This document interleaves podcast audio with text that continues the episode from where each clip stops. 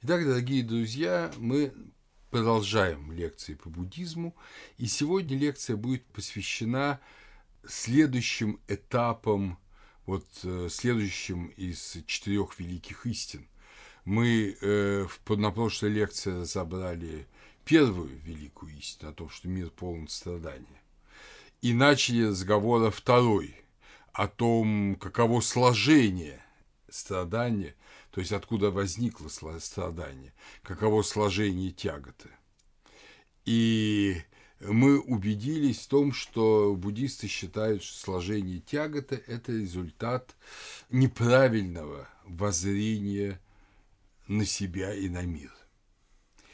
И мы сейчас перейдем к самым важным и сложным моментам, но прежде важно, на мой взгляд, сделать одно, одну оговорку которые очень часто не делают будологи, э, и которые поэтому заставляет предполагать, что буддизм – это некая, ну, такая очень сложная, умозрительная философия. Ничего подобного.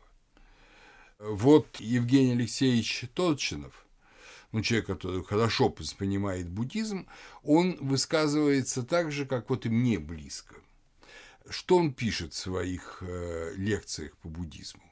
Центральная и по существу единственная проблема буддийского учения – живое существо, человек и его освобождение. Все самые, казалось бы, абстрактные проблемы, обсуждавшиеся на протяжении столетий буддийскими философами, только кажутся таковыми. Буддизм – учение вполне прагматическое, и знание просто ради знания его интересует очень мало. Именно освобождение – побудительный мотив буддийского философствования.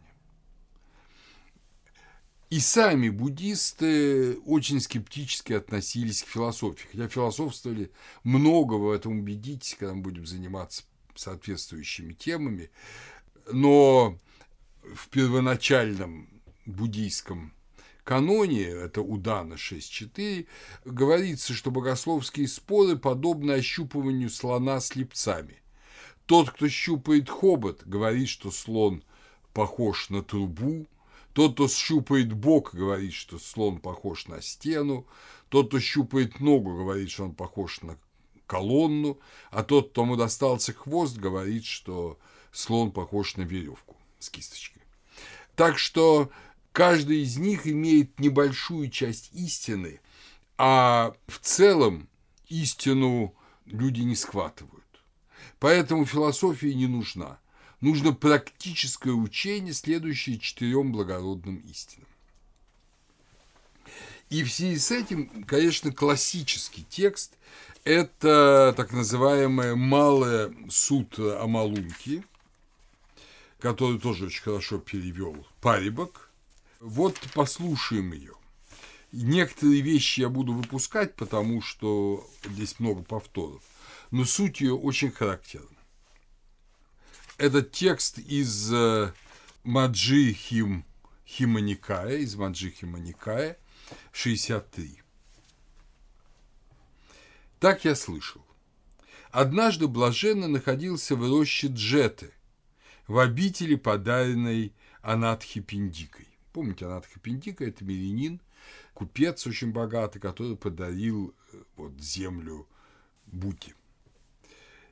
И вот Хэри, сыну Малунки, находившемуся в уединении, в сосредоточении, пришла в голову такая мысль. Есть вопросы из области мнений, которые блаженно оставил без ответа, не разъяснил, отклонил. Вечен мир или не вечен? Конечен мир или бесконечен? Одно ли и то же душа и тело, или тело одно, а душа другое? Существует ли Тадхагата после смерти или не существует? Или и существует, и не существует? Или не существует, ни не существует? На все это блаженно не отвечает, и не нравится это мне, не устраивает это меня, что блаженно не отвечает на эти вопросы. Пойду-ка я к блаженному и спрошу об этом. Если блаженный ответит мне на них, то буду я учиться у блаженного брахманскому житию. А если не ответит, то оставлю ученичество и вернусь к худшему. Здесь слово «брахманское житие» имеет смысл «возвышенное житие». И вот к вечеру достопочтенный сын Малунки вышел из сосредоточения, пришел к блаженному, приветствовал его и сел подле. И, сидя подле блаженного, достопочтенный сын Малунки рассказал ему, о чем думал в уединении. Если блаженный знает ответы на эти вопросы, то пусть он их мне скажет. А если не знает, то что же, для того, кто не знает, лучше будет и говорить прямо «не знаю, мол, и не ведаю». А говорил я разве тебе, сын Малунки? Пошли, мол, сын Малунки, учись у меня брахманскому житию, а я тебе объясню, вечен мир или не вечен и так далее. Или не было этого почтенной? Или, может быть, ты мне говорил, я почтенный стану учиться у блаженного, брахманскому житию, а блаженный мне объяснит, вечен мир или не вечен и так далее, существует Адхагата или не существует. Не было этого почтенного. Итак, ты согласен, сын Малунки, что ни я тебе не говорил об этом, ни ты мне не говорил об этом. А коли так, никчемный ты человек, с чего ты вздумал оставлять ученичество? Представь, сын Малунки, что кто-то скажет, до тех пор блаженно не объяснит, не вечен мир или не вечен, или, и так далее. Не успеет Адхагата объяснить ему это, как человек тот умрет. Представь, сын Малунки, что человека ранило напитанный ядом стрелою, и друзья, знакомые, кровные родственники привели к нему врача-хирурга, а человек этот скажет – не дам я до тех пор вынуть эту стрелу, пока не узнаю, что за человек меня ранил. Кшатри ли он, брахман ли, вайщи ли, шуда ли, пока не узнаю, как его имя, кто он родом, пока не узнаю, чернокожий ли он, смуглокожий или с кожей золотистого цвета. Пока не узнаю, из какого меня ранили лука, простого или самострела, пока не узнаю, что за тетива на луке, из дерева ли арка, тростниковая или пеньковая, или жильная, или, или из молочаевого дерева, пока не узнаю, какое у стрелы древко, вставное или накладное, пока не узнаю, что за оперение у стрелы, из перьев ли коршуна, или цапли, или сокола, или павлина, или мягкоклювой птицы пока не узнаю, какой жилой оно примотано, воловье или буйволина, или олени, или обезьяне, или пока не узнаю, что за наконечник, игольный ли, бритвенный ли, расщепленный ли, каленый ли, телячий зуб или лист. Не успеет человек все это узнать, как умрет он. Вот так же сын Малунки и с этими вопросами. Не успеет Татхагата – все это объяснить, как человек умрет. Какое бы мнение ни было сын Малунки, вечен мир или не вечен, или есть Тадхагата после смерти или нет его, а брахманское житие остается. Каково бы мнение не было сын Малунки – есть рождение, есть старость, есть смерть, есть печаль, стенание, боль, уныние, отчаяние, и их уничтожение, очевидное уже в этой жизни, я и указую. Потому, сын Малунки, неразъясненное мною и знайте, как неразъясненное. Разъясненное мною знайте, как разъясненное. Вот что, сын Малунки, мной не разъяснено вечен мир или не вечен, есть ли Тадхагата после смерти или нет его. Почему сын Малунки это мной не разъяснено? В этом нет смысла, это не служит брахманскому житию, отвращению, бесстрастию, пресечению не служит, умиротворению, постижению, просветлению, успокоению. Поэтому это мной не разъяснено. А вот что сын Малунки мной разъяснено. Вот тягота, вот сложение тяготы – вот пресечение тяготы, вот образ действий, ведущий к пресечению тяготы. Почему Сангмалунки это мной разъяснено? В этом есть смысл, это служит брахманскому житию, отвращению, бесстрастию, пресечению, миротворению, постижению, просветлению, упокоению. Потому это разъяснено. Потому, сын Малунки, неразъясненное мной и знайте, как неразъясненное. Разъясненное мной знаете, как разъясненное. Так сказал блаженный, достопочтенный сын Малунки, восхищенно воспринял сказанное им. Вот, дорогие друзья, такова эта притча, которая о чем говорит? Что очень много вопросов, которые волнуют верующих людей во всем мире, существует человек после смерти или не существует, вечен мир или конечен, да, э, душа и тело одно и то же или не одно и то же, эти вопросы Тадхагата, Шасидхаратха Гаутама, основоположник учения, считал неважными. Настолько неважными, что о них вообще не стоит говорить.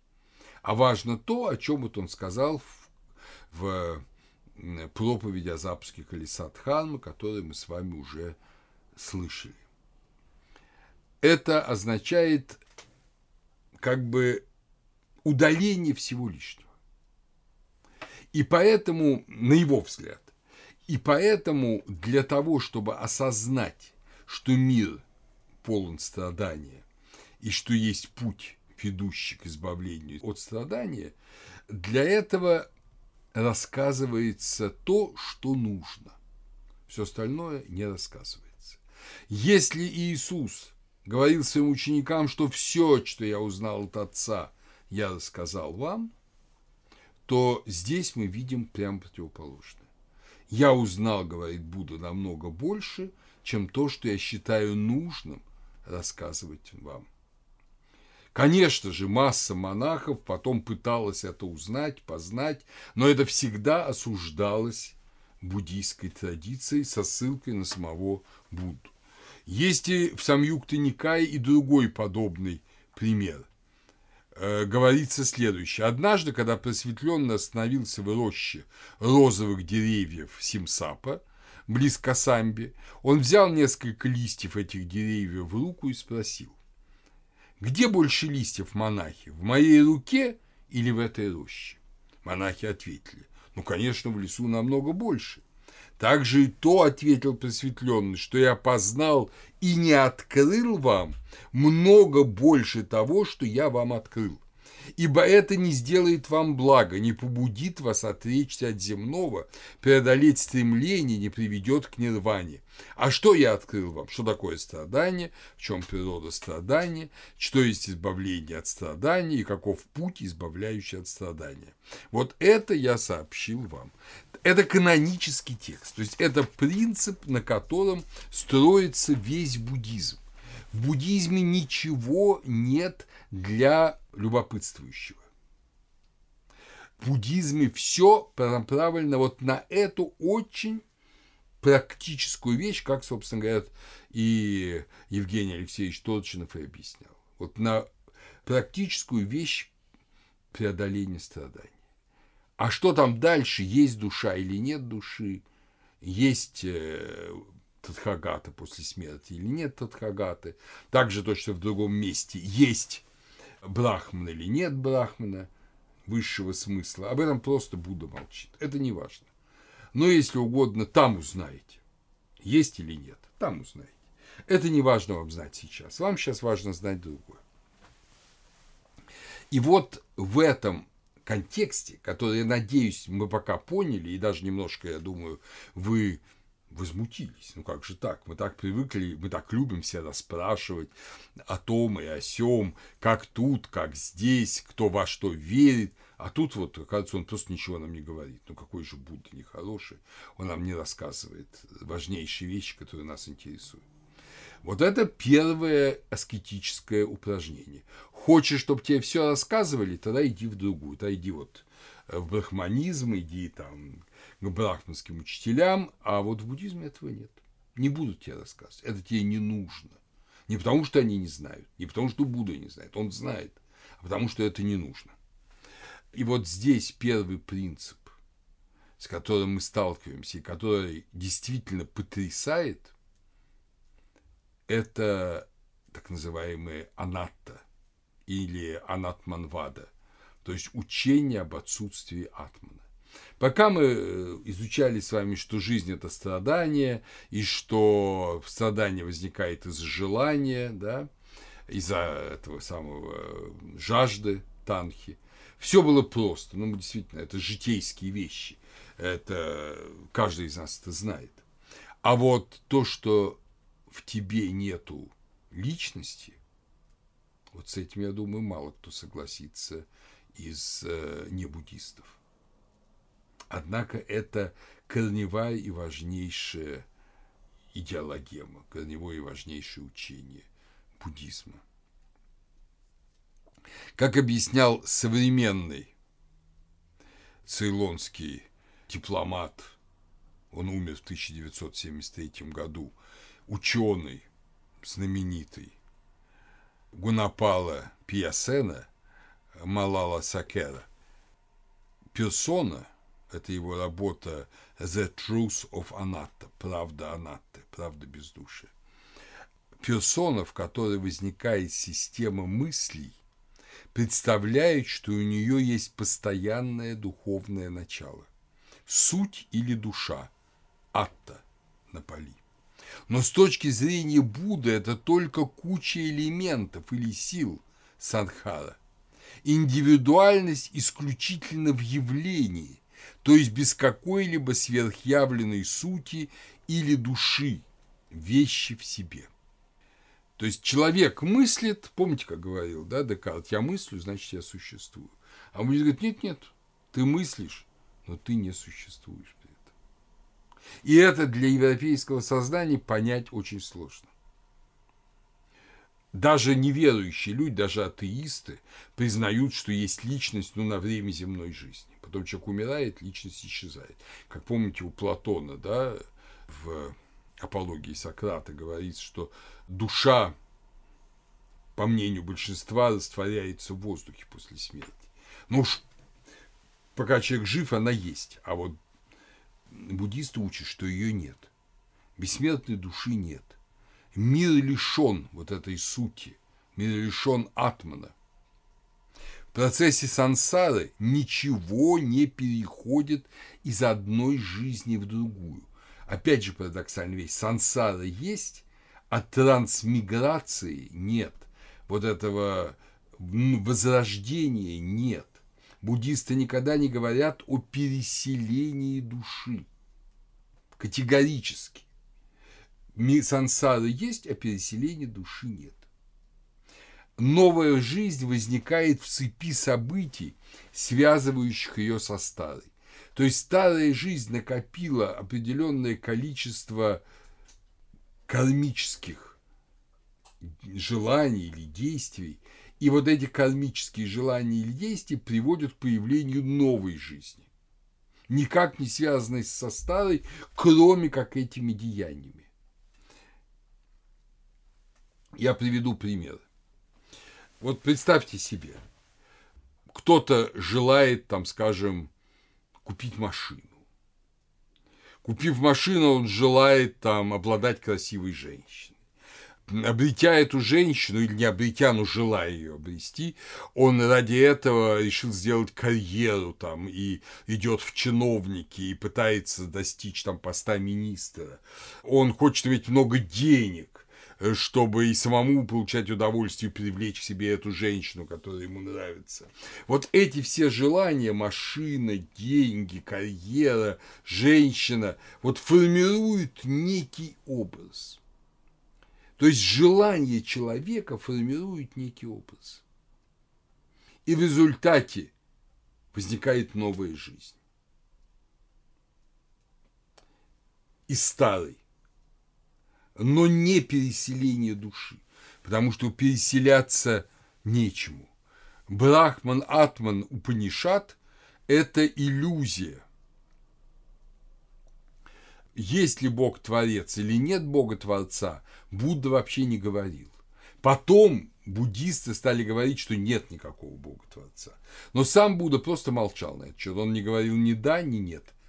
Вот как раз в стиле этом притча о Малунке специально используется для обозначения человека не категории личности, не категория даже персоны, а категория груд, сканг. Сканг – это груда, куча. Куча чего? Куча желаний. Желаний, обусловленных предшествующими жизнями, которые транслируются. Это не очень разумительно. Это действительно не очень разумительно. Но для буддистов это очень важно, потому что если человек будет считать, что есть индивидуальная душа, как читают э, брахманисты, да, как читают индуисты, и она переходит из жизни в жизнь, то тогда человек привяжется к этой душе, будет стремиться, чтобы ей было лучше, будет стремиться ее соединить, если он благочестивый человек, с Брахманом, Атман с Брахманом, помните Упанишада. Вот, а, соответственно, он будет стремиться, он будет желать, он будет испытывать страстное желание, и ничего не получится. Поэтому человек должен угаснуть, а не должен к чему-то стремиться. Отсюда человеку дается принципиально, принципиально уничижительное наименование. Понимаете, у нас там человек это звучит гордо человек – это образ и подобие Божие. Вот, знаете, вот все, не только христианство, но вся западная культура и Египет, и Месопотамия, все пронизаны этим. Да и Индия тоже, Махапуруши, вы же помните, как по ведической религии. А здесь открытие Будды в том, что об этом не надо думать. Не надо думать о своем великом призвании. Надо думать о страдании этой эмпирической жизни. И задача избавиться от страдания. Не осуществить в себе божественное вот это сверхбытие, которое при осуществлении приводит к счастью и спасению многих. Помните слова, приписываемые Серафиму Саровскому, «Стяжай дух мирный, и тысячи вокруг спасутся». А напротив, вот уйти, раствориться, исчезнуть и помочь другим также уйти, раствориться, исчезнуть. Чтобы э, убедить людей в том, что вот этой груды есть, а сути личности нет, используется пати чу самопада, цепь зависимого происхождения, причинно-следственное возникновение. То есть используется определенная логическая модель. В вопросах Мелинды об этом говорится так. И у прошлого, и у будущего, и у настоящего корень один – неведение. На основании неведения слагаемые, на основании слагаемых сознание, на основании сознания образно-знаковое, на основании образно-знакового шесть каналов, на основании шести каналов, то есть чувств, на основании шести каналов соприкосновения, на основании соприкосновения ощущения, на основании ощущения жажда, вот та самая танха – на основании жажды – привязанность, на основании привязанности – существование, на основании существования – рождение, на основании рождения – старость со смертью, являются печаль, стенание, боль, уныние, отчаяние, и первый край всего этого времени не познается. Обратите внимание, здесь все как бы, ну, если угодно, с ног на голову ставится, ну или буддисты бы сказали наоборот – с головы на ноги. То есть начинается не с того, что личность воспринимает, получает, значит, имеет органы чувств, с помощью органов чувств она воспринимает мир.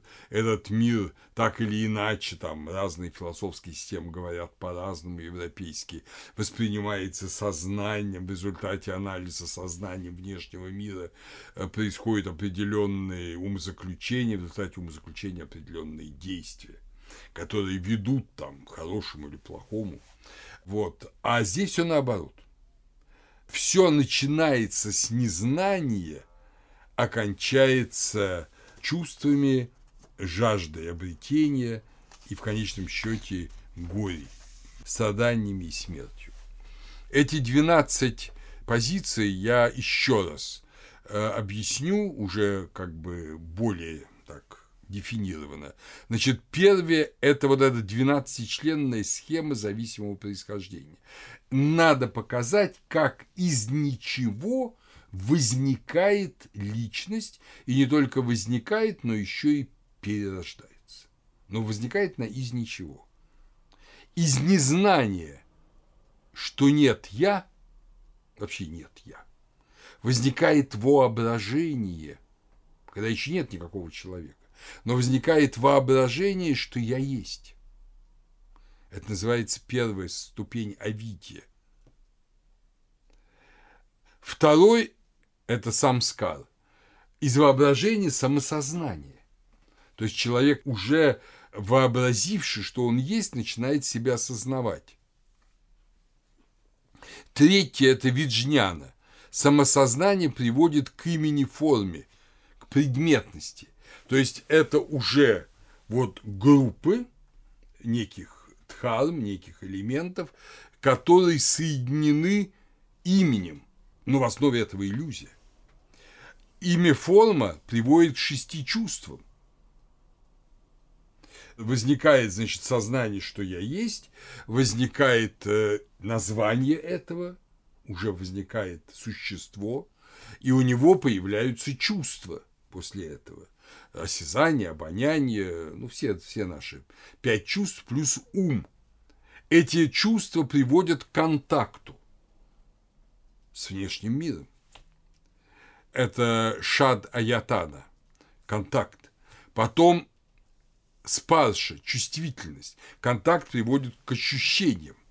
Ощущения приводят к страстному желанию. Страстное желание вызывает привязанность. Привязанность к чему угодно, к власти, к женщине, к вкусной еде, к интеллектуальным удовольствиям, к познаниям, к чтению книжек, э, к дружескому общению, к водке, к опиуму, чему угодно.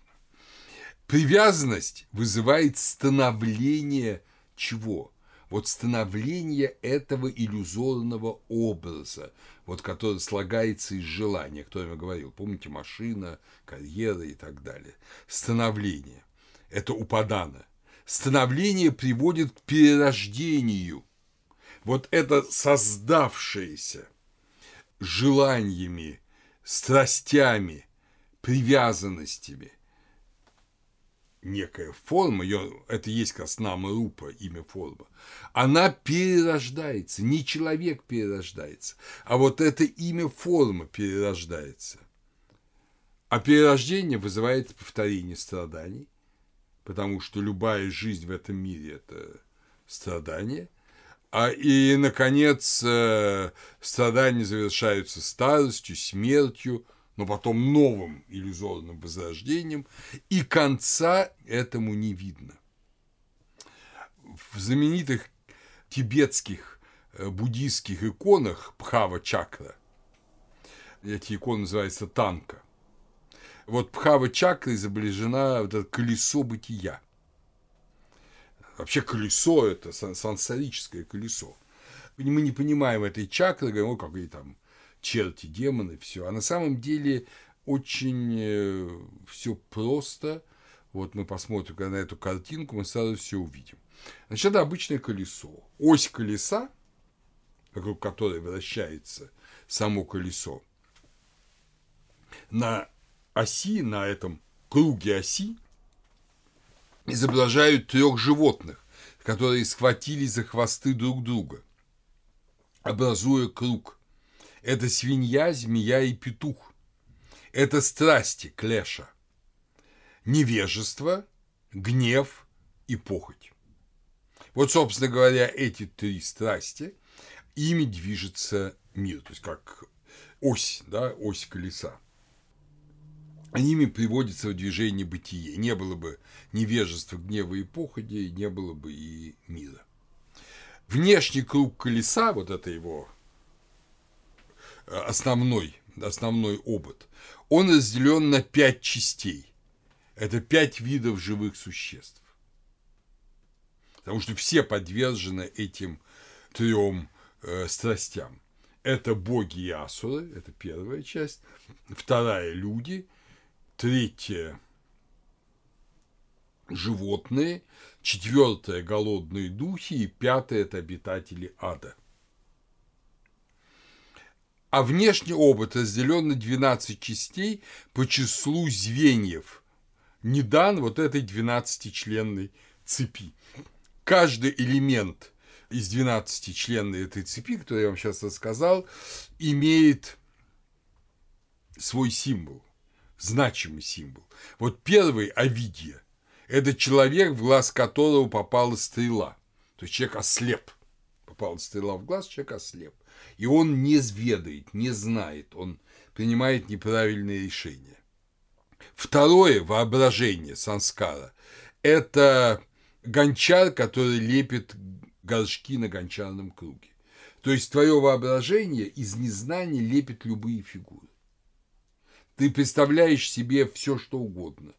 То, что ты на нищий, когда ты богатый. То, что ты богатый, когда ты нищий. Ты представляешь себе вот некие миры, в которых ты существуешь, а на самом деле ничего этого нет. Но ты испытываешь страдания, желания и так далее. Поэтому, как гончар, который лепит сосуды, и ты лепишь эти сосуды в своей вот этой псевдобытийности. Третий виджняна – самосознание. Это обезьяна, прыгающая с ветки на ветку. То есть также самосознание подвижно, оно постоянно перемещается, оно постоянно прыгает с предмета на предмет. То это ему надо, то другое – да, обезьян, то тут почесался, то там почесался, вот тебе и вся обезьяна. Нама Рупа – это вот это имя-образ, да, это два человека в лодке. Вот один человек – это имя, другой человек – образ. Вот они плывут в лодке жизни, но это два разных человека, а они ассоциируют себя с лодкой, считают, что они часть этой лодки, и поэтому они одно – шесть индрий, вот этих шесть чувств, да, шат аятана, это дом с шестью окнами, ну, понятно, через окна эти проходят чувства. Спарша – контакт, который вызывает чувствительность, это совокупляющаяся пара, мужчина и женщина. Значит, естественно, это прямой контакт, это наслаждение, это то, чем увлечено подавляющее большинство людей. Все понятно. И, ну и другие такие же символы. Это колесо держит в своих лапах всегда страшный монстр с клыками, с выпученными глазами, жуткий. Именно вот э, это изображение черта, говорят в ужасе православные. На самом деле это изображение страдания.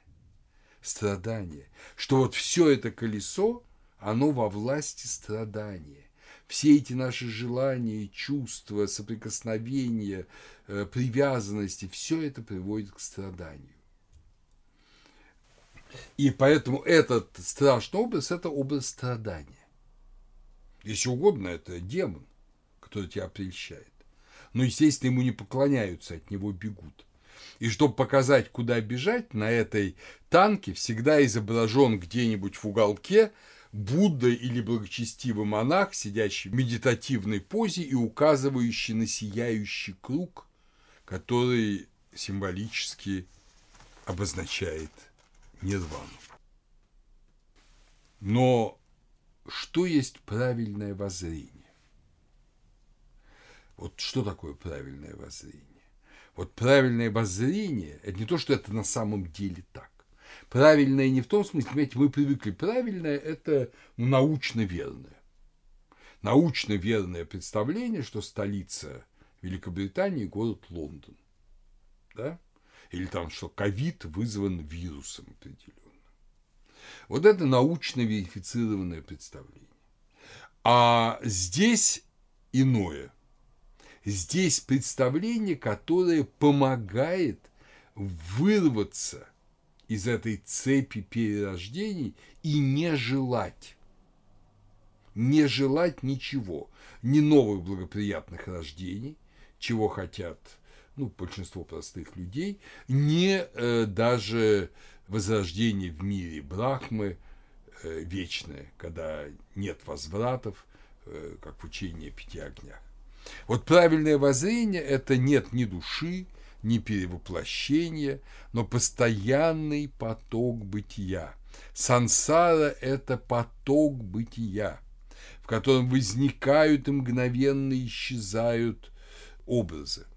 Личность как сущность отрицается категорически. Джива, джайнизма, пудгала, личность индуизма отрицается. Личность – это только имя э, для соединенных в определенном порядке групп психофизических элементов, тех самых пяти груд. Да? Это только имя, без сущности. Поэтому-то Нганасена и объяснял Мелинде, что это только имя Нганасена, за ним нет сущности. В Ангутара Никаи, в одной из пяти Никай Сута Питаки, это в четвертой, есть такое высказывание. Оно довольно грубое, но оно вот им должно отрезвить. Дерьма хоть мало, монахи, все едино смердит.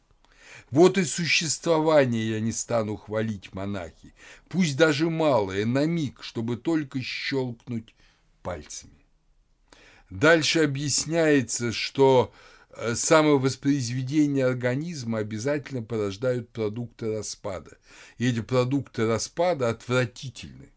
Ну, человек, да, там он и сам разлагается, когда умирает, и он ходит там в туалет, вот из него выходят все эти неприятные вещи.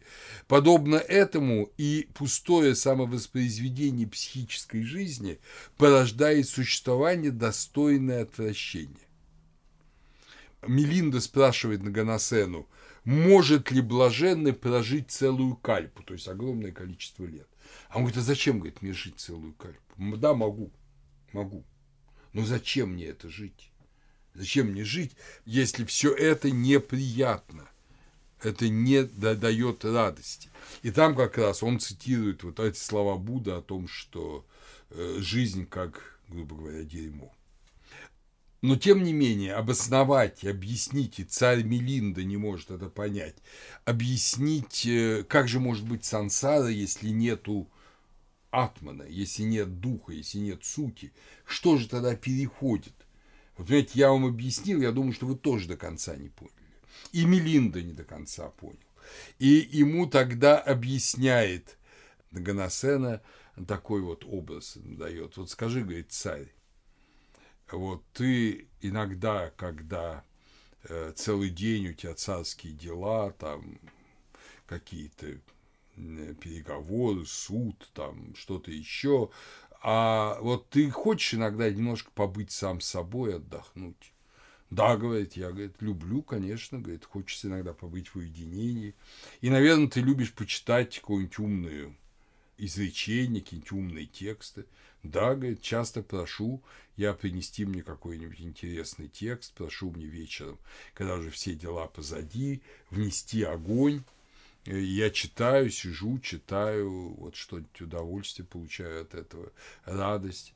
Ну, скажи, царь, честно, ведь ты читаешь, что после целого трудового дня ты, наверное, нередко засыпаешь. Ну, говорит, бывает, говорит, конечно, что ж делать. Устаю очень, говорит.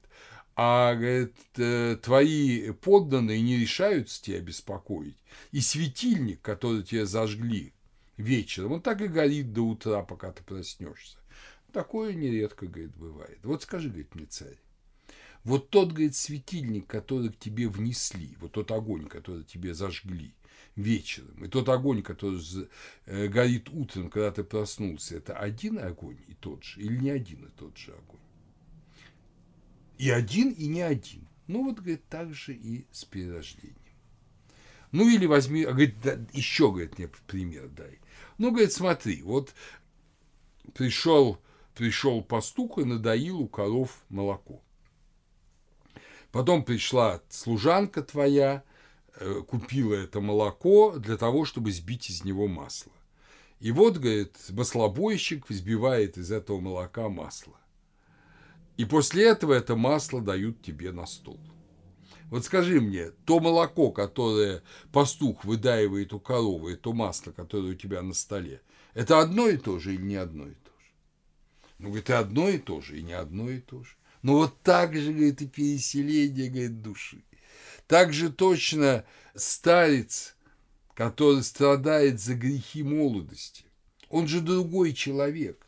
Вот в молодости молодой человек, там, скажем, воровал, хамил, грубил, потом он одумался, опомнился, а грехи-то идут за ним. И вот уже благородный, старый, убеленными сединами муж, который никогда ничего не украдет, никогда никого не обидит, никогда никому не схамит, он страдает за то, что сделала в молодости.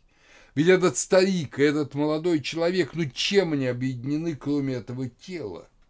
Это же разные люди. Однако один страдает за грехи другого. Вот так же точно и при переселении другое существо рождается, но оно связано причинно-следственной связью с предшествующим, как старик связан телом с юношей. Хотя и тело уже совершенно другое. У юноши молодое, упругое, у старика дряблое, больное. Вот. И тем не менее он страдает за грехи молодости. Мелинда делает вид, что он понял слова Анганасена. Но я уверен, что ни Мелинда не до конца не понял, ни мы с вами не до конца поняли это, э, хотя вид можем сделать.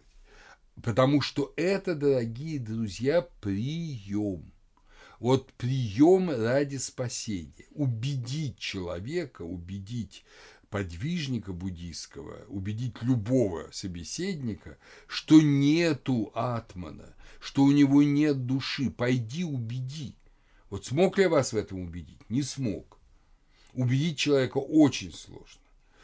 И это противоречит всей сути нашего мира воззрения, также и в Индии. Но удивительным делом это учение нашло немало адептов сотни миллионов адептов.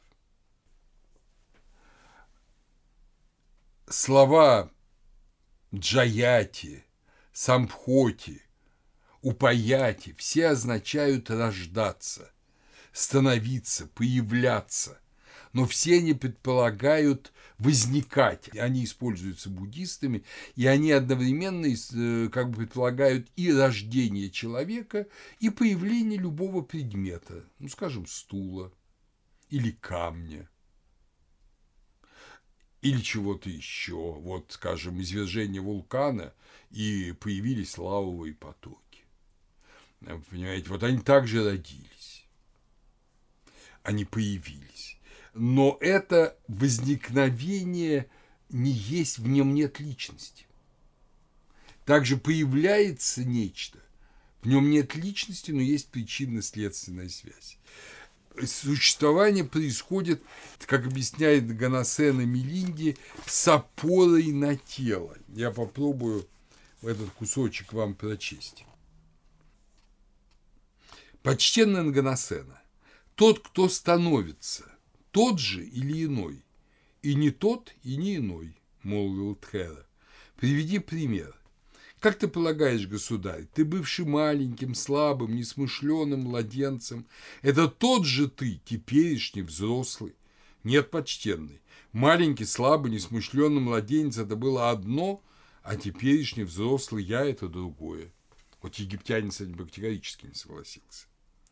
Но если так, государь, то тогда и матери не будет, и отца не будет, и учителя не будет, и умелого не будет, и нравственного не будет, и мудрого не будет. Стало быть, государь, мать зародышевой капельки одна, мать листочка другая, мать мешочка иная, мать комочка иная, мать ребенка иная, мать взрослого иная. Это, понимаете, все этапы развития плода. Вот видите, как прекрасное знание, кстати говоря, вот гинекологии и э, вот всего, что связано с деторождением, с внутриутробным развитием. Все отлично, все э, индийские врачи знали. Но хочется сказать, что все этапы беременности, когда меняется вот форма плода, значит, они все разные существа. Злодейство чинит один, а ступни и кисти усекают другому? Ну нет, почтенный, отвечает царь. А ты что сам сказал на это? Это все же я был государь, маленьким, слабым, несмышленным младенцем, и это я же теперешний взрослый. Притом все это связано воедино благодаря телу, молвил Тьера. Ну, вот дальше идет образ светильника, что он вот как бы светильник связывает огонь, также тело связывает человека. Дальше идет пример масла. То есть тело связывает человека. Нет тела, нету человека, нету. Понимаете? А тела нет. Вот человек умер, тело сожгли, или оно разложилось в земле, и нет тела. Значит, соответственно, и человека больше нет. То есть воедино это связано не душой, а только телом. Еще в старших Упанишадах говорится о том, что нама рупам – это образно-знаковое, это психический объект. Всякий объект в общем плане есть чувственный образ плюс название. Но в буддизме это, то есть это внешнее. Понимаете, достаточно развитая психология, достаточно развитая философия заставляет э, уже в эпоху Упанишат говорить, э, что мы видим не то, что есть на самом деле, а то, что нам представляется. Ну, об этом говорят и вся система субъективного идеализма в Европе, и Беркли, и Юм. Мы видим то, что нам представляется. На самом деле, да и Кант, да, вещь в себе и вещь для нас. В этом нет ничего особенного. Но для буддиста очень важно сказать не то, что мы видим вещь, а то, что мы сами, мы сами себя видим личностью, а мы не личность. Вот это очень важно. Мы лишь пять груд, пять скандх. Буддизме намарупа – это не объект, который мы видим в соответствии с нашей психикой, а это субъект, это мы сами. Сам субъект становится объектом. Вот в этом может быть аскетический главный прием буддизма. Это и есть его самадхи, просветление, когда уже осознает подвижник, что на самом деле его как личности нет. Он осознает не на уровне вот лекции, а на уровне опыта, что его нет, что он лишь пять этих груд, совокупность этих груд. Вот он это, когда осознает, он освобождается от личности. А если он освобождается от личности, понятно, он, не происходит и перерождение. И тогда перед ним нирвана, о чем мы сейчас и будем говорить. Современные проповедники буддизма, объясняя европейцам, вот э, как одна жизнь происходит от другой, когда нет личности, нету атмана, нет перерождения. Они берут такой, например, пример, как удар шаром в шар в бильярде. Вот ки бильярдный – это желание, это желание ки ударяет в шар, и этот шар ударяет другой шар, и этот другой шар откатывается и падает в лузу. Вот что переходит от одного шара к другому, э, что заставляет его падать в лузу. Понятно, шар другой, он не переходит один в другой. Но если бы не было удара, то не было бы движения второго шара, и он бы не попал в лузу. И, значит, соответственно, переходит нечто, переходит некая энергия. Вот это и есть нама-рупа. И это будет переходить бесконечно, пока ты не поймешь, что, простите, что ты не шар. Или то же самое, как другие говорят, калейдоскоп. Вот понимаете, вот есть определенный узор в этой трубке, да, калейдоскопа, красивый, но вы поворачиваете трубку, то есть совершаете чувственный акт, и все меняется, и уже другой узор. Вот так вот, уже другая личность.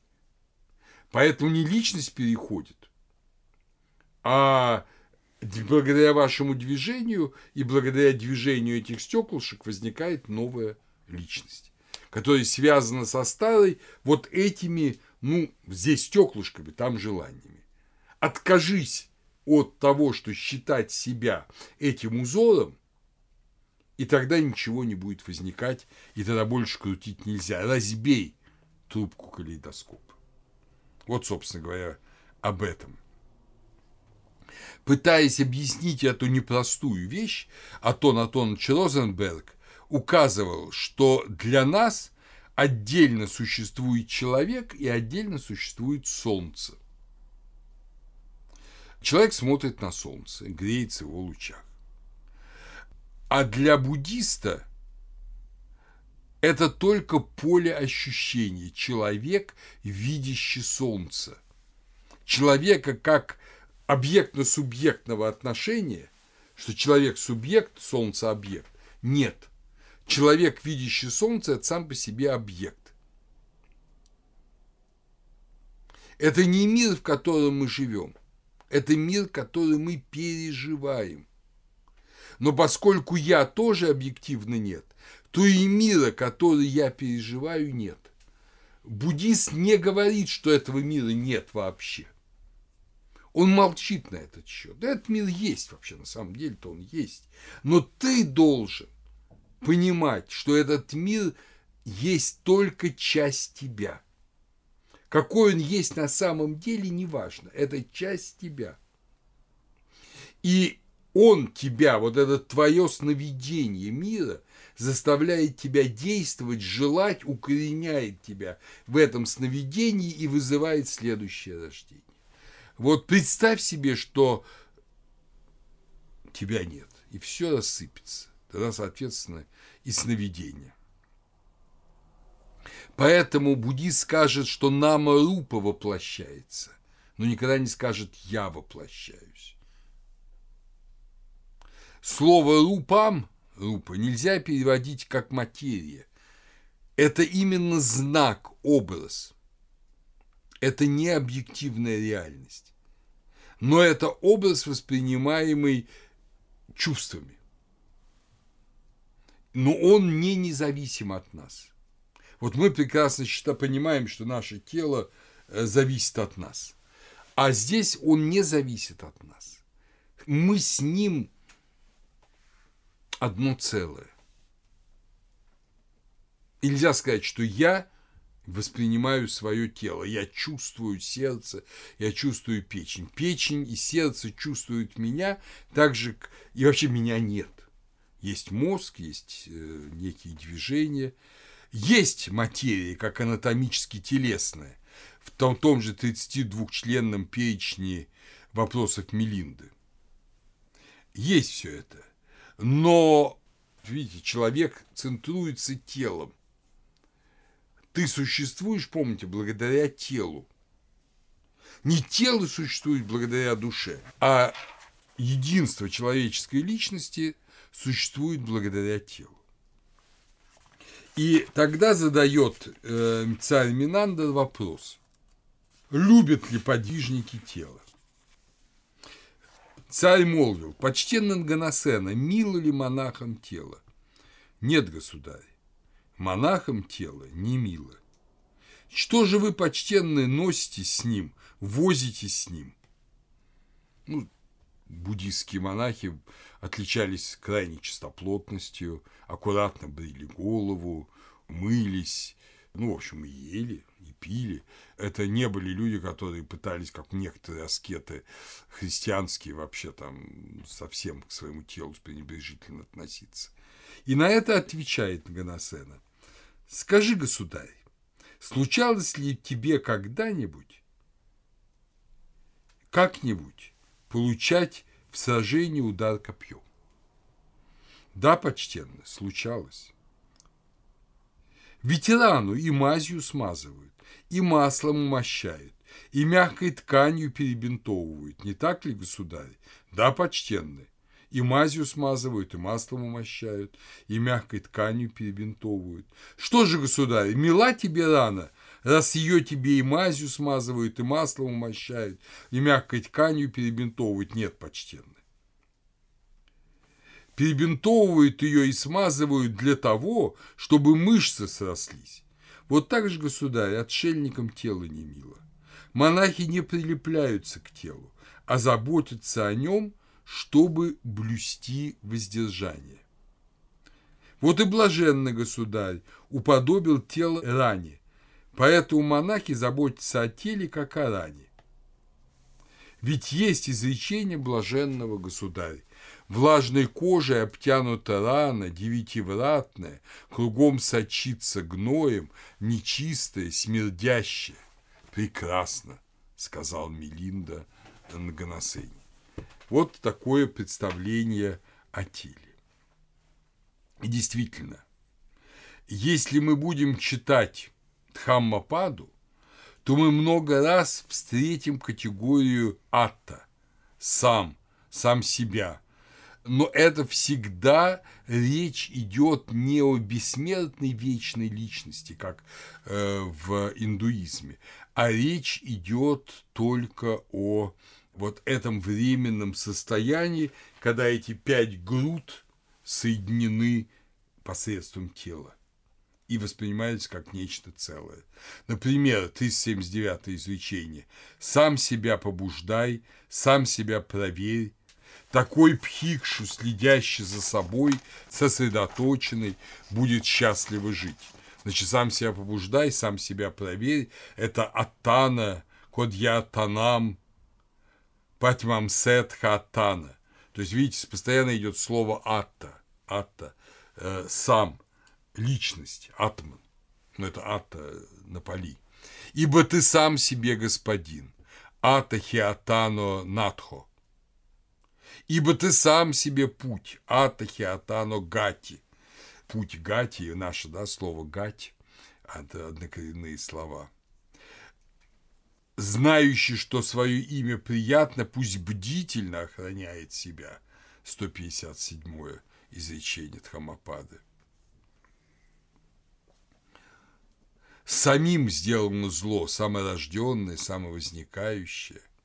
Атана хикатам – папам атаям, атасам хавам.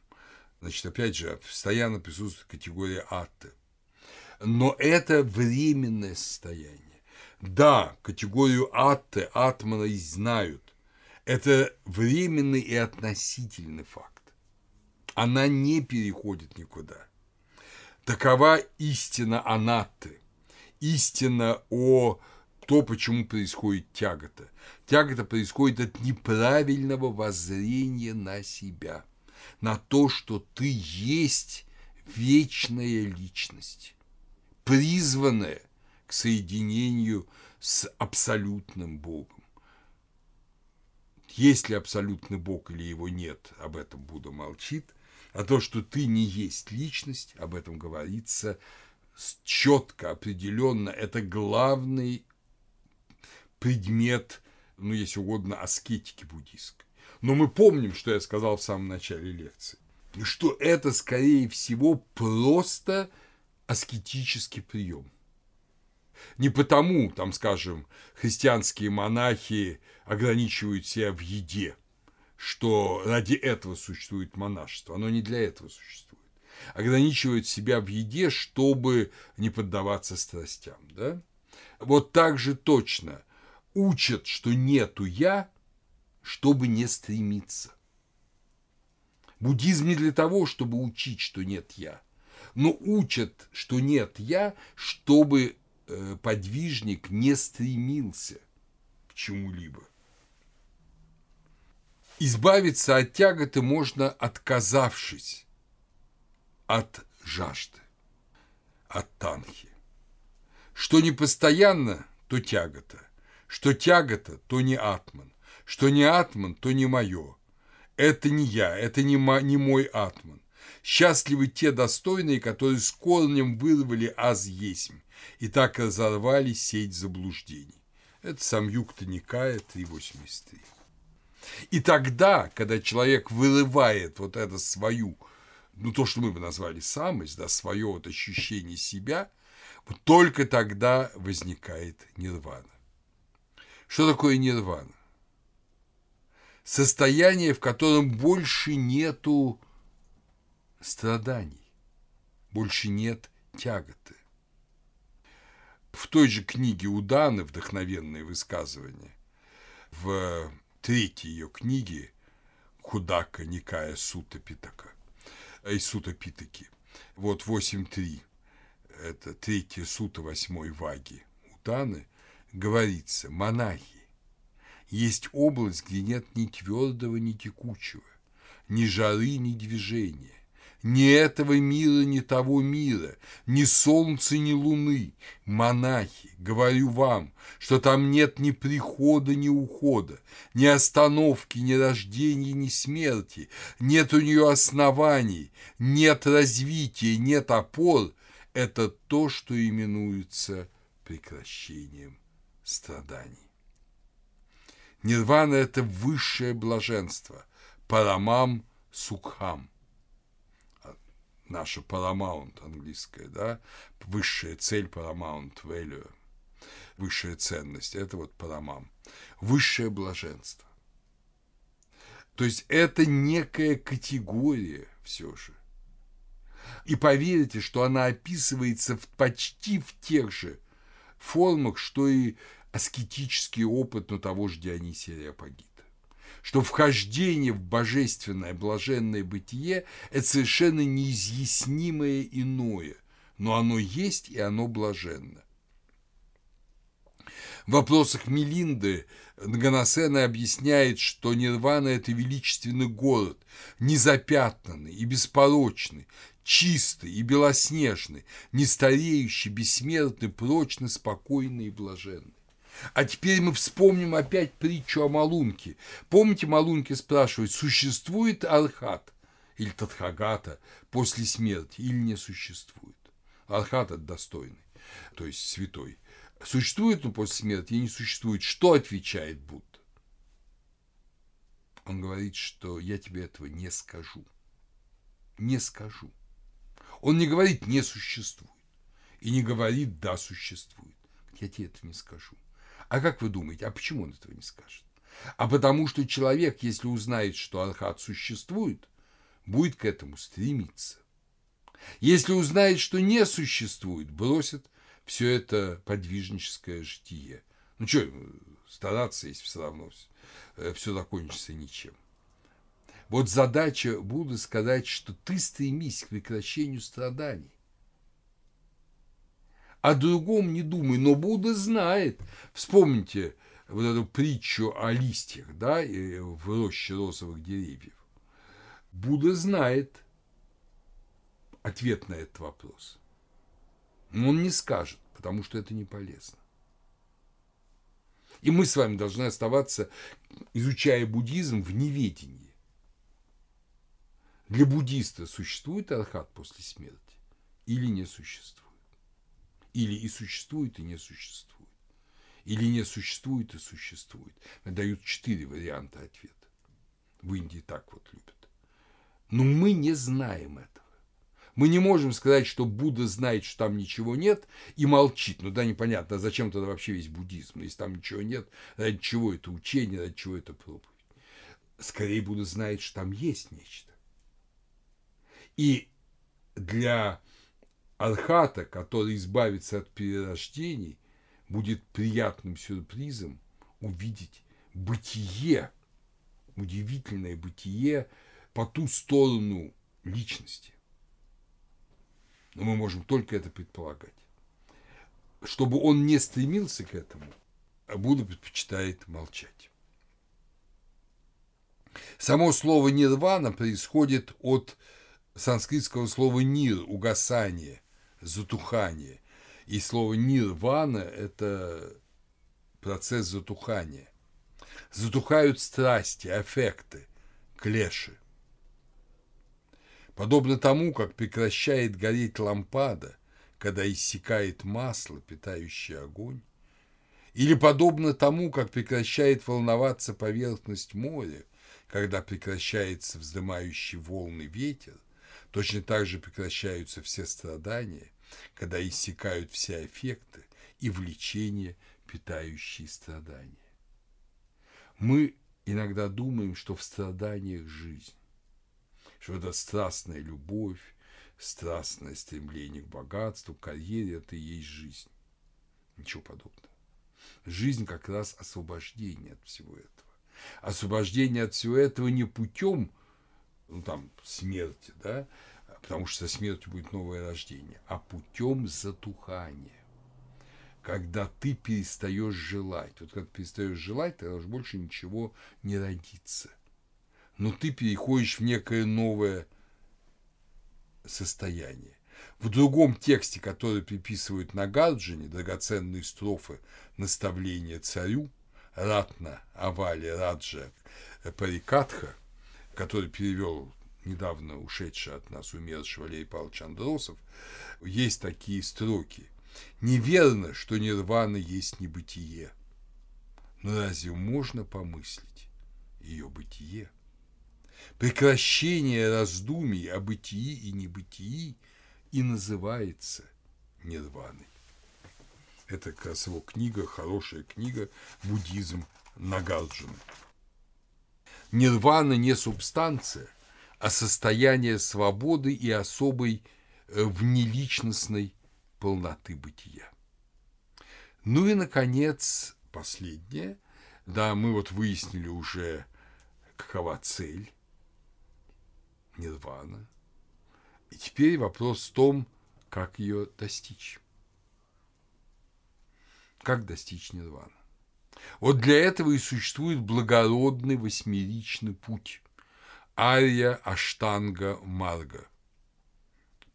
Аштанга – эйт, да, восьмеричный. Благородный Ария, арийский, Марга – путь. Ария Аштанга Марга. Это благородный восьмеричный путь состоит действительно из восьми позиций, и их обычно разделяют на три этапа. Первый этап – это этап мудрости, праджня. То есть те, кто не мудры, те, кто глупы, они крутятся в этой жизни, перерождаются снова и снова, страдают снова и снова – молодая красавица становится жуткой старухой отвратительной, а потом трупом, потом перерождается снова, и ее намарупа воплощается в какую-нибудь обезьяну или в жука-таракана. Ну, вот такова суть немудрых. Вот мудрый начинает с правильного воззрения. Правильное воззрение. Правильное воззрение – это нет личности, жизнь страдания – перерождение, результат формирования намы рупы в результате наших желаний. Значит, это первая мудрость. Вот человек осознает это.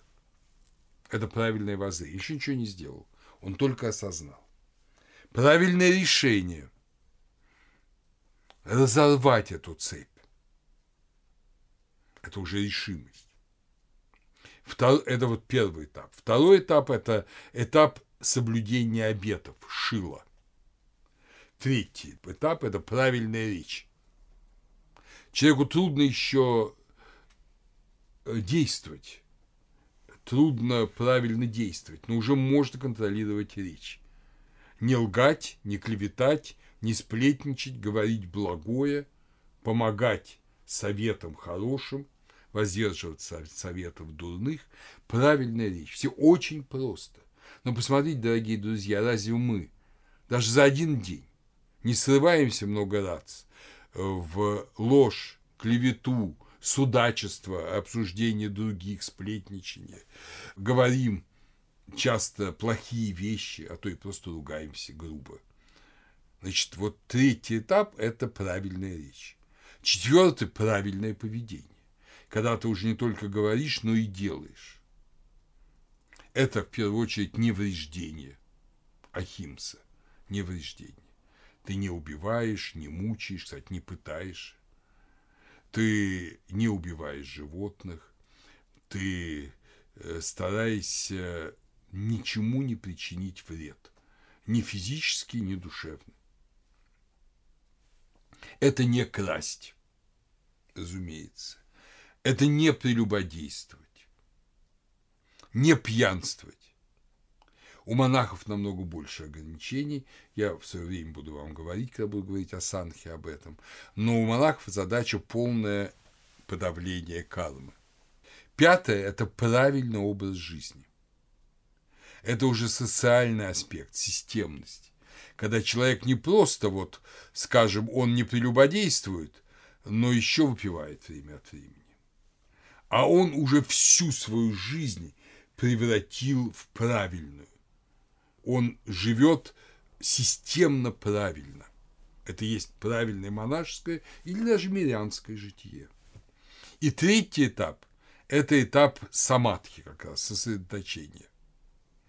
Сосредоточение, оно состоит из трех этапов, последний из которых также называется самадхи. Первый этап – это правильное усердие, это аскетические упражнения, это йога, это то, что уже заставляет освобождаться. То есть так ты волей своей не совершал плохих поступков или не говорил плохих слов, а йога – это ты так упражняешь себя, свою душу, свое тело, что ты уже и не хочешь этого. Ты становишься, вы знаете, что люди, которые на протяжении многих лет в молитве и в церковной жизни, там, скажем, жили, они уже не в состоянии врать не в состоянии, не то, что тебя удерживают вранья, да им соврать – это мука адовая. А демон только и делает, что врет, ему правду сказать мука адовая. Вот. Второй этап, ну, на третьем этапе сосредоточения, это правильное памятование, это контроль за сознанием.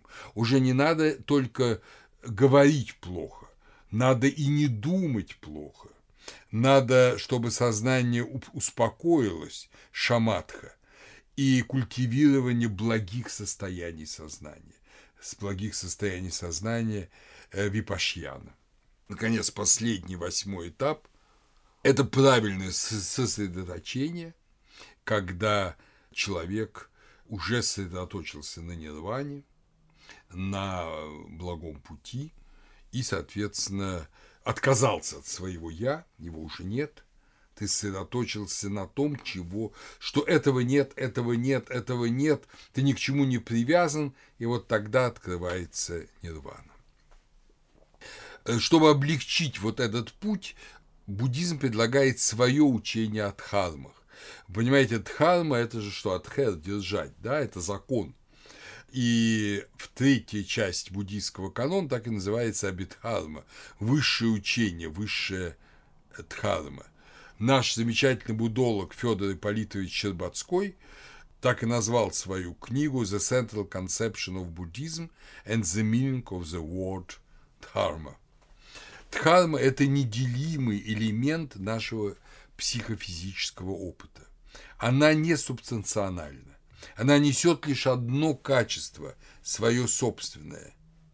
И нету носителя дхармы, отличного от дхармы они тождественны. Дхармин – носитель дхармы, и дхарма – это одно и то же. Ну, помните, да, что нету солнца и нет человека, а есть человек, видящий солнце. Вот особенность буддизма, да? Вот э, тут то же самое и здесь. Дхармы – это и бытийные сущности, потому что они создают бытие, да, и единицы языка описания опыта то есть только мыслимые реальности. Вот эта категория дравья сад, праджняпти сад, эти две категории соединяются в буддийском понимании дхарм. Дхармы описываются только дхармически. Их нельзя описывать со стороны, потому что кроме дхарм ничего нет. Это ведь открыли в 20 веке и психологи. Мы не можем описывать сознание – иначе, как из собственного сознания. У нас нет другой точки, кроме нашего сознания. Когда мы описываем сознание свое или любого другого человека, психиатр описывает сознание пациента, он его описывает с точки зрения собственного сознания. Нету объективной точки вне сознания для описания сознания. Вот это наибольшей степени приближает нас к пониманию дхармы. Буддизм насчитывает или 75, или 100 дхарм, которые разделяются по пяти стхандхам. Вот именно из дхарм состоят эти кучи. Физические дхармы – это рупа, психические – это нама. Дхарма Тхату – это дхармы, постигаемые умом, а не чувствами.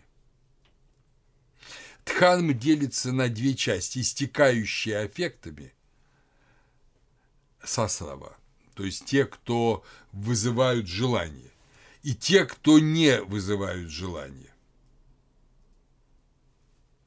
Но все равно они не ведут к сансаре. Любое укоренение в дхармах порочно. Буддисты потом оговаривают, что есть дхарма истинного пути Марга Сатья, которая не порочна. Но это повторение той же ошибки. Когда упанишадический э, философ отрицает все желания, кроме того единственного, которое ведет к Брахману. Помните учение о 99 артериях, которые ведут от головы, и одна артерия, которая ведет к голове, то есть к Брахману. Вот то же самое и тут. Получается, что одна э, из ста дхарм, те же самые артерии, ведет к нирване Марга Сатья. Это тот же самый, то есть Будда, буддизм возвращается к этому. Но на самом деле это уже попытки рационализации, вот такие учения. А на самом деле э, учение Адхармов преследует очень простую цель. Это учение о том, что вот этот мир весь – это миг – он мгновенно создается и разрушается. В следующую минуту ты уже не тот, что вчера. Да, тело держит, но тело тоже меняется. И если э, по слову Платона Гераклит учил, да, это Кратил 402а, Гераклит учил, что ни в одну и ту же реку нельзя войти дважды, то учение Адхарма говорит о том, что и тот, кто входит, будет другой через мгновение. Не только река изменится, потому что вода утечет, но и человек изменится через мгновение. И нет ничего в этом мире постоянного. Этот постоянный просто поток дхармы больше ничего. Вот когда это осознает буддийский аскет, что вот нету, нету ничего ощутимого, ни моего пиджака, ни моих близких, ни моего тела, как чего-то постоянного, субстанционального. Ну, а если так разобраться, ну, точно ведь нету. Ну, пройдет когда время, когда пиджак превратится в тряпку и истлеет, мое тело истлеет, мои друзья, увы, тоже уйдут из этой жизни, э, лекция это исчезнет, конечно, не вечно же и быть. Вот, так же, как исчезли тысячи произведений, миллионы произведений человеческого гения. Все непостоянно. И вот если мы стремимся, я памятник себе воздвиг нерукотворный, да, то буддист стремится прямо к противоположному. Осознать полную, к нему не зарастет народная трава, то есть он будет вечен. Вот что все приходящее. Сегодня это есть, завтра его нет как говорит тот же Торчинов, антология буддизма, изучение бытия в буддизме, это антология бессубстратного процесса, в котором нет сущности, только поток, только сантана, вот этот континуум, поток дхарм, больше ничего. Я – это поток психофизических состояний, а не личность. Это важнейший принцип и в связи с этим еще учение Кшаниковады. Кшаниковада – это учение о мгновенности. Следствие анити или аничи, непостоянства, что все, вот, как я говорил, существует только миг.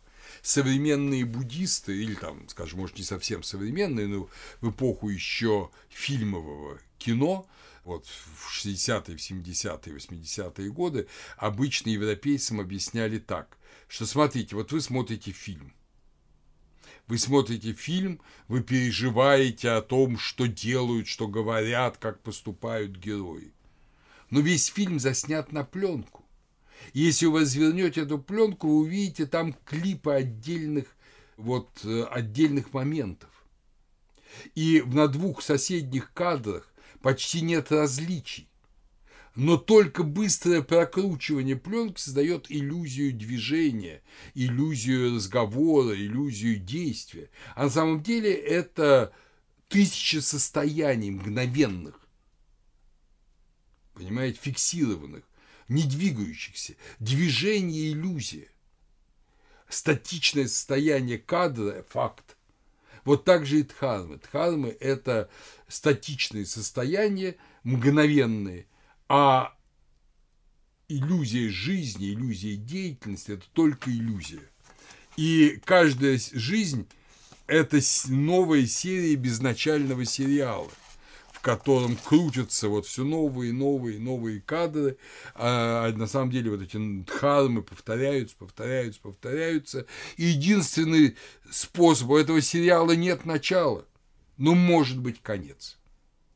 Когда мы просто эту пленку выкинем и сожжем, это не рвано, это конец фильма. Когда фильма нет вообще. Не просто возникает надпись «The End», а фильма нет вот этот, эта суета череды кадров, это трескотня машины, которая крутит пленку, помните старые? Я-то еще помню эти киноаппараты. Это заканчивается. И важно, что нет родового преемства святости. Вот у нас этот принцип аристократизма, что вот предки благородные порождают благородных потомков. На этом вообще ну, ложная, конечно, идея аристократии построена. Но мы знаем, что это не совсем так, что, в общем, там у какого-нибудь гениального Льва Николаевича Толстого дети были вовсе не подобны ему. И здесь как раз Будда очень четко показывает, что никакого преемства святости нет – Э, вопросах Мелинда 2.6 Наганасена объясняет, сам Будда имел 32 основных и 80 дополнительных признаков великого человека. Его тело золотого цвета, а он на сажень светится. А родители не таковы. Так и столепестковый лотос не сходен с илом и водой. Так что и здесь нет преемства. От родителей к детям ничего не передается. Да, внешние черты, телесность, генетика, но святость но мудрость не передается. Но зато вот человек, э, действительно достигший просветления, он может видеть свои прошлые, ведь слово «свои» не очень хорошо, но прошлые нама рупа, связанные с ним. И на этом построена вся литература джатак индийская, буддийская, что рассказывает о том, кем были в прошлых рождениях главные герои буддизма. Надо вам сказать, что этим, конечно, очень злоупотребляют. И джатаки высоких аскетов, ну, типа Ария Шура, Гирлянда Джатак, я всем рекомендую ее прочесть. Это замечательный текст. А простонародные джатаки – это просто те же самые плутовские романы или типа Декамерона эротические романы, как ни странно, но связанные вот с именами Будды, Девадатты, там, Ананды и так далее в прошлых рождениях. Ну и, наконец, последний момент вот этого разрывания, разбивания бытия, когда бытия нет. Вот это только поток, э, души нет. И последнее – это космология. Космология. Ну, понятно, в Индии, как в любой другой стране, есть представление о мире, о космосе. И мы с вами не раз говорили, когда занимались другими религиями, что учение о космосе – это на самом деле учение о спасении.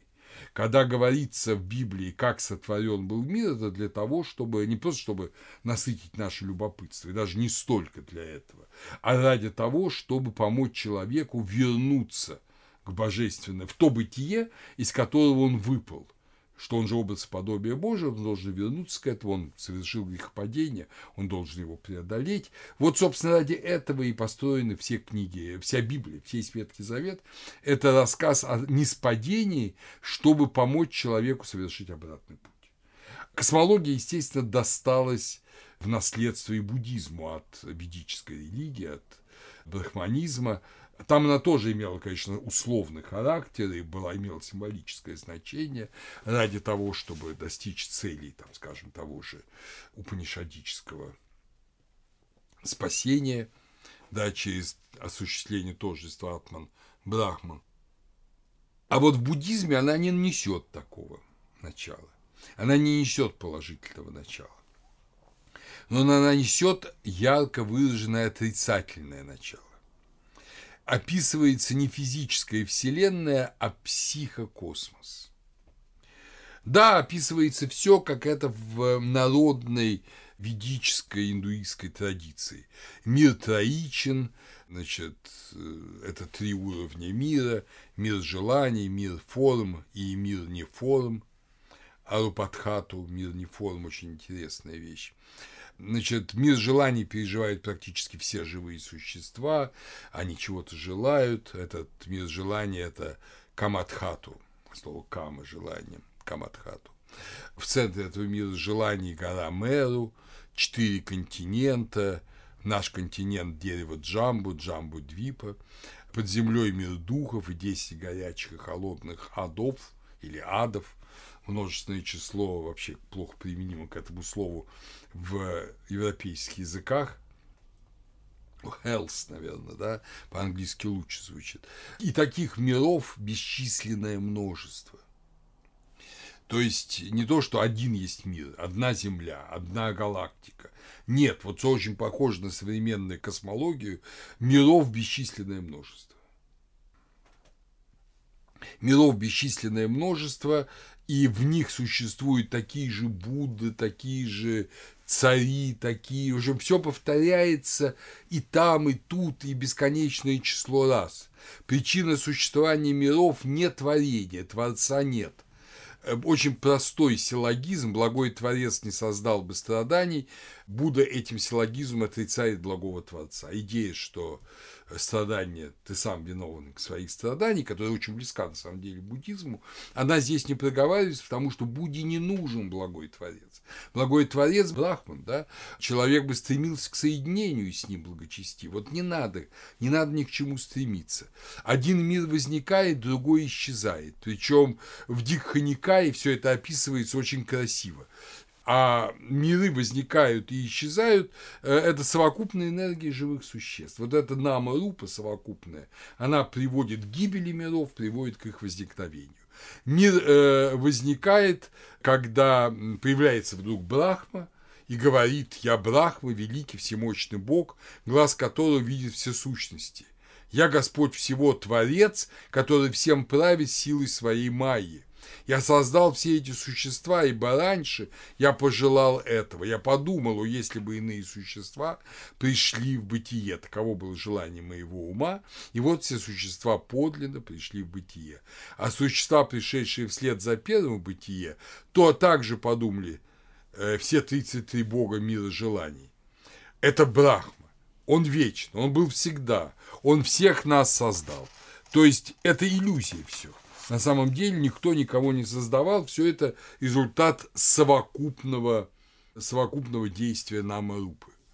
Также возникают люди постепенно. Причем люди возникают, они живут 84 тысячи лет. Вот такой огромный срок. Но вы помните, что и джайнизм любил эти гигантские сроки. Они могут не есть. Но как соблазн, и вот здесь интересно э, какой-то намек очень отдаленный на грехопадение что они обнаруживают на этой Джамбутвипе, как и всюду, как всегда, как и на всех планетах, обнаруживают земляной пирог, какой-то с невероятно вкусным запахом. И люди, хотя им не надо есть, они могут прекрасно не есть. Это, опять же, способ создать аскета, который фактически воздерживается от пищи. Они могут не есть, но из-за желания попробовать такой ароматный земляной пирог, они начинают его есть, и их жизнь начинает сокращаться, а тела становятся все более и более земляными, естественно. Пирог съеден, а люди уже привыкли есть, и им хочется есть. Они привыкли к пище, и они начинают выращивать рис. Появляется частная собственность, потому что не хватает земли, не хватает риса. На всех люди начинают бороться за землю, за рис, создавать межи, создавать свои поля – начинается война всех против всех, поэтому они избирают царя для наведения порядка. Кстати, интересно, что буддийская модель не предполагает священного царя, царя избирают сами люди, он отбирает себе помощников, так возникает раджи и кшатри, в мире начинают появляться Будды, и благой царь – это не Дева Раджа, бог-царь, а Дхарма Раджа, то есть царь, который правит в соответствии с Дхармой. Что интересно, говорит, что Постепенно взаимная ненависть людей возрастает. Цари уже служат не дхарме, а сами себе, своей корысти, своим желанием, обманывают людей. И все люди обманывают друг друга. Ненависть людей возрастает, а их жизнь сокращается. Наступает тот момент, когда людям вообще противно друг друга видеть. И когда люди, люди разбегаются по лесам, чтобы не встречаться друг с другом, и когда они встречаются, они стараются друг друга убить. Их жизнь сокращается с 84 тысяч лет до 10 лет. Они, как собаки, успевают за всю жизнь от юности до старости прожить за 10 лет. Но постепенно – но вдруг порождается некий человек, который осознает всю гнусность этого и начинает их учить человеколюбию. И постепенно люди опять начинают жить больше, мир восстанавливается, мир становится прекрасным, и проходит примерно 20 таких периодов накопления и разрушения, и, а в конце концов мир из накопленной отрицательной вот этой Намарупы гибнет в огне, последним гибнет дворец Брахмы, наступает полная Махапралая, полная пустота, а потом постепенно мир опять начинает создаваться кармой прошлых миров. Такая вот условная модель. Для чего эта модель? Да, причем если какие-то грешники не выстрадали свои грехи в аду, а мир уже уничтожен, они не перестают мучиться, их переводят в два другой вселенной, где они должны дострадать свое. Так же, как и праведники в раю другой вселенной до наслаждаются своим, потом опять рождаются в этот мир. Есть мир форм, свободный от мира чувственного, там живут высшие боги, он существует крайне долго, но все равно он подвержен сансаре.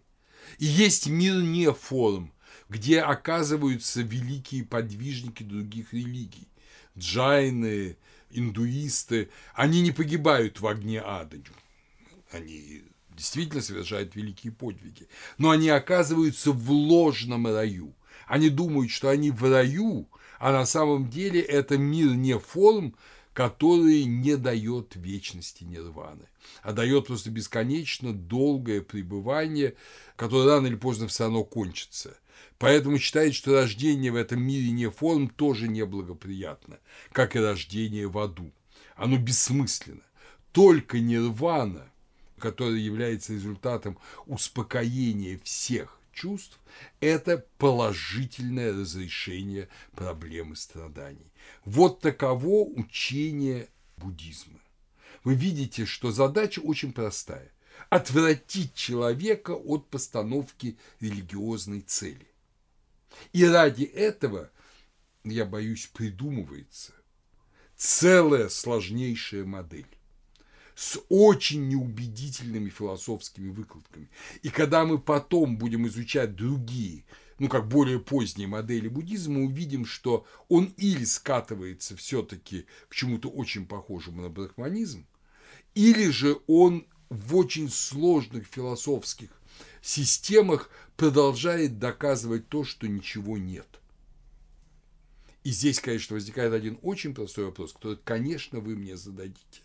Как же, если ничего нет, э, зачем тогда кому-то что-то доказывать? Вот на этом моменте буддизм, и на него он дать ответ не может на самом деле. Потому что если ничего нет, если все есть поток, то зачем доказывать? Но реальность страдания ощутимо, ощутимо, и начинается опять старый. Есть страдания, есть путь выхода из страданий, и происходит все то, о чем я вам сейчас рассказывал. Но разделение буддизма на направления, на школы происходит не из-за этих сложных умозаключений, а по совершенно практическим вопросам. Но об этом, дорогие друзья, мы поговорим уже на следующей лекции.